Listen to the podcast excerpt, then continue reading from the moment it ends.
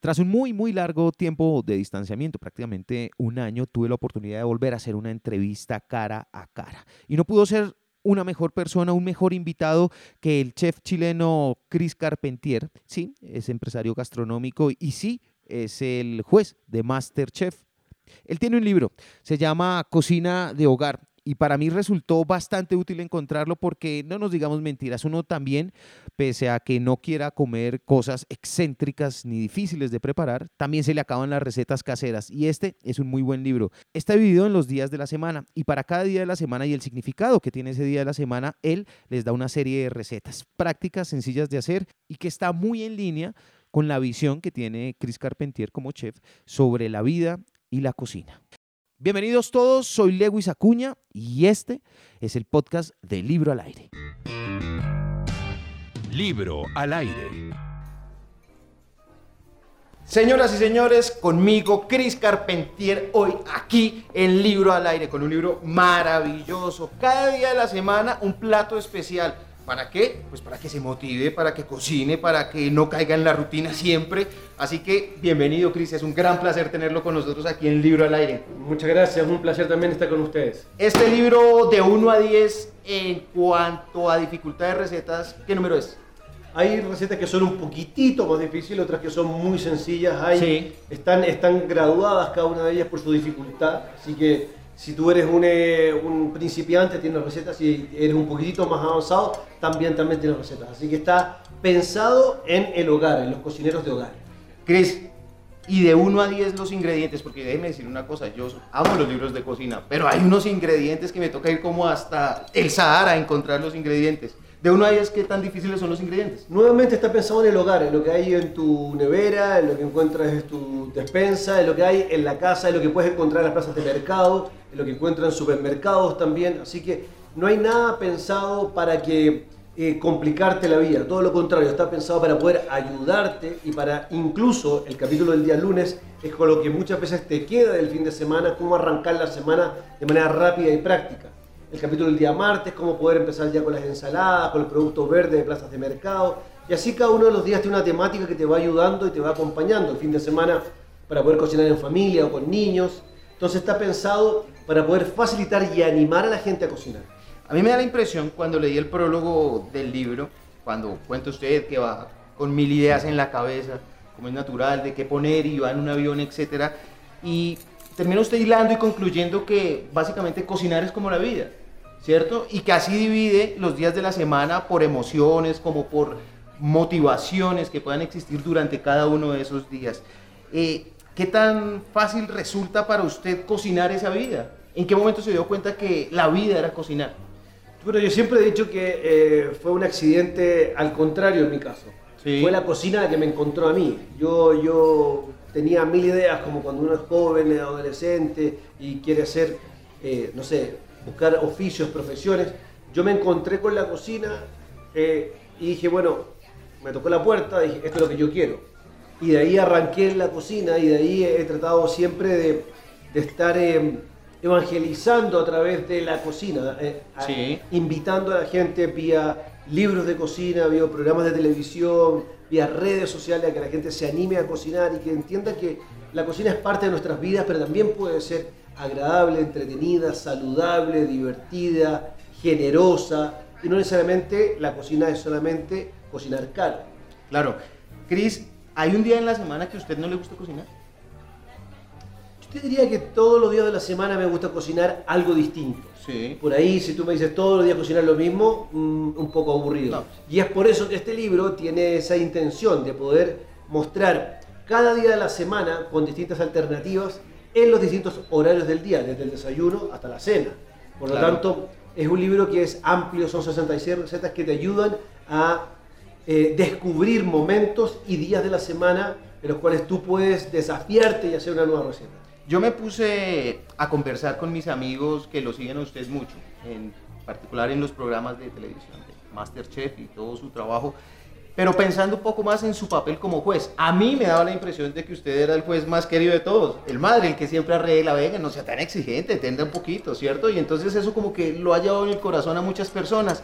En la vida real usted es así cuando cocina, no sé, su esposa, su, su hermano, no sé, alguien cercano a usted, no, mira, esto te quedó, puede mejorar, puede mejorar. ¿Cómo, cómo maneja eso ya en su vida diaria? Hombre, ser chef debe ser muy difícil porque está usted todo el tiempo como analizando eso, el, cómo quedó. Yo creo que la, la, cocina, eh, bueno, uno evoluciona.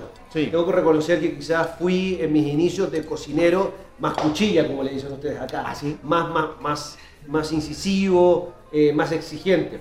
Pero el tiempo me ha llevado a entender que la cocina es compartir.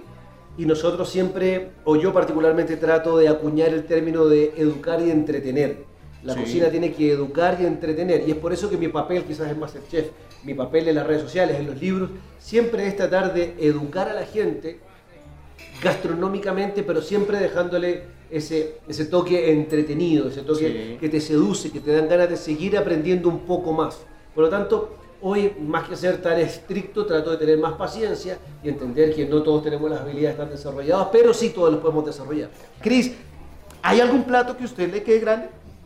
Que usted diga, uy, no, este sí no. No, no, yo creo que hay muchas cocinas que me quedan grandes. He, trato de, he tratado de, de ir perfeccionándome con el tiempo, aprendiendo, entendiéndolas, pero la cocina eh, nunca, se nunca se acaba de aprender. Uno siempre está ahí eh, leyendo, encontrando un nuevo artículo, descubriendo una nueva técnica, descubriendo un nuevo producto. Yo cuando llegué a Colombia y fui primera, a la primera plaza de mercado, me sentí un ignorante tratando de conocer la cantidad de frutas y verduras que tiene Colombia, el segundo país más biodiverso del mundo. Entonces, los colores y todas las frutas los colores, el color, el sabor, los aromas, todo lo que había ahí. Entonces, Claro, hay muchas cosas que me faltan por aprender, pero creo que en el mundo de la cocina me logro manejar de buena manera para poder eh, enfrentar esas cocinas con un poquito más de conocimiento que un cocinero quizás amateur. Cris, volviendo al tema de que la cocina es como la vida, yo quisiera hacer un pequeño recorrido, naturalmente, muy breve, pero al respecto de si uno tuviera que identificar la cocina, por ejemplo, con aspectos del amor, que es uno de los que uno siempre tiene pendientes, los sentimientos, ¿cuál sería el plato del enamoramiento? Yo creo que el enamoramiento es un plato que se come con las manos. Sí. Es un, es un finger food. Es algo en el cual se comparte.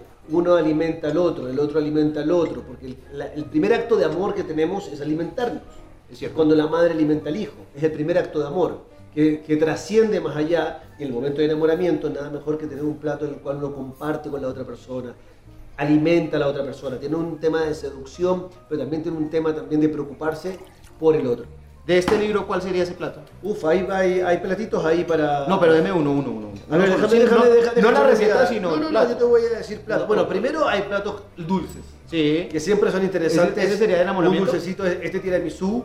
Sería lindo también compartirlo y cucharearlo. Tiene crema, tiene ahí. Tiene cosas interesantes. Eh, a ver, ¿qué otro plato? Déjame rápidamente encontrar acá cosas lindas, hay ensalada. Mira, este, este piqueo, este frito mixto, también un plato para poner al medio y compartir con otra persona, que puede ser desde una cerveza hasta un vino. Una primera cita, Cris. ¿Qué no le recomienda usted? No, oiga, no le vaya a servir, no sé yo, pescado, por el olor o por lo difícil del manejo de la comida. Como, ¿Qué sería chévere para una primera cita? De este libro, para alguna primera cita, eh, a ver, aquí creo que tengo un arroz.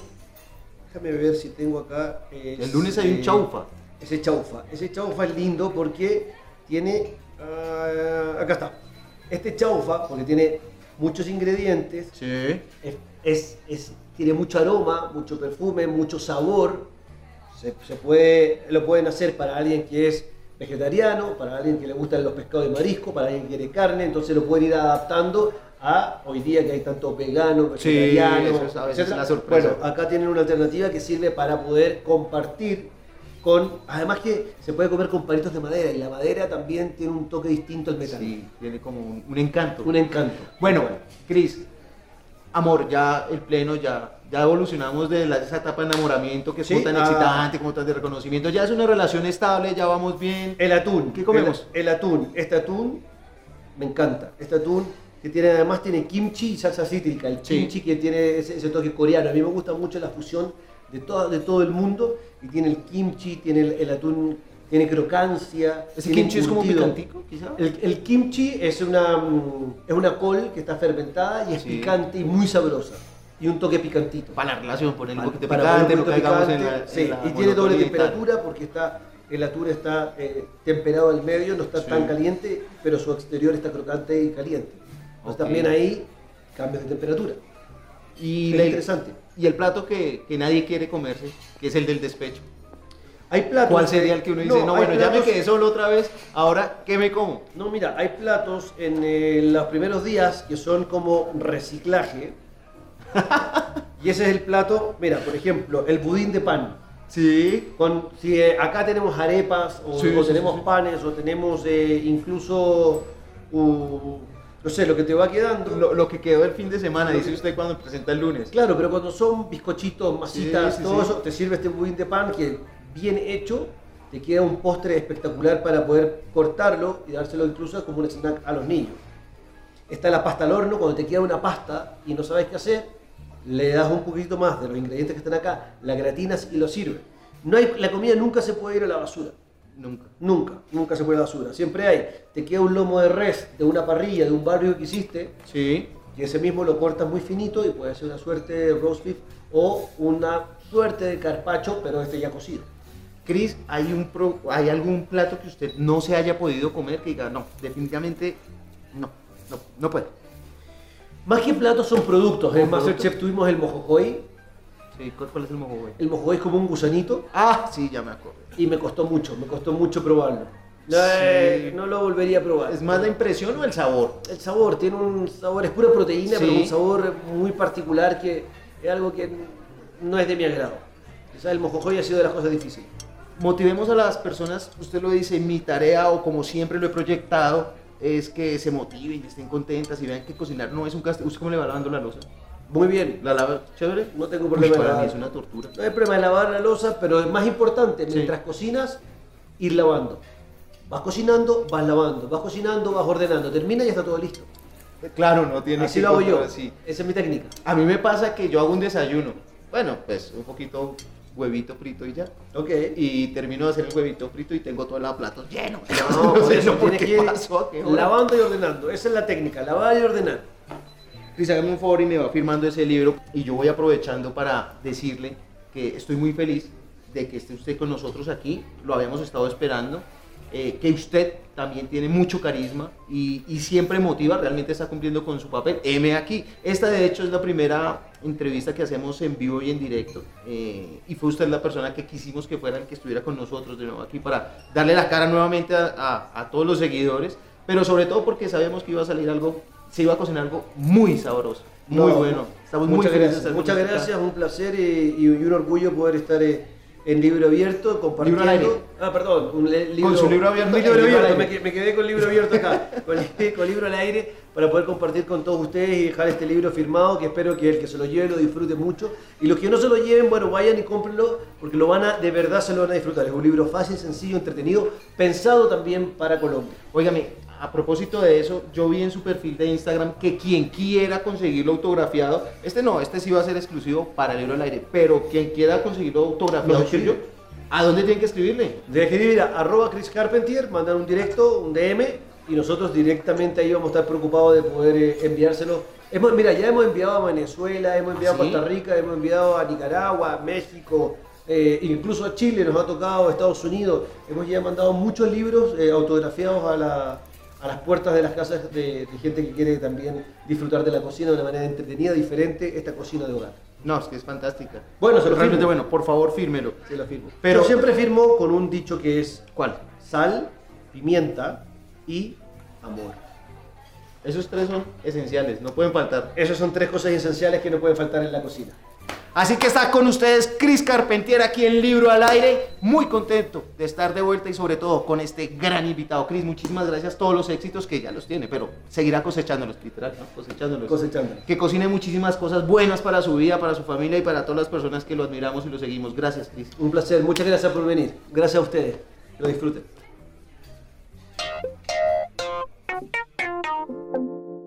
En total son 66 recetas las que trae Cocina de Hogar, el libro de Chris Carpentier. Pero más allá de eso, lo que usted obtiene con este libro es una experiencia de vida, de cómo puede usted visualizar los días de la semana y los momentos que está atravesando su vida a través de la cocina, a través de una receta, a través de un plato. Sean felices, cocinen más, Coman con gusto y recuerden que generalmente el mejor plato es el que se comparte. Finalmente, a ti que estás escuchándome, gracias. Gracias por estar ahí y obsequiarle tu tiempo a este podcast. Para ti fue hecho. Si tienes alguna recomendación, alguna duda, algún comentario, por favor, no dudes en dejarla en los comentarios, en escribirme un mensaje a través de mis redes sociales. De eso se trata, de compartir y de encontrar libros y contenidos que alimenten la vida.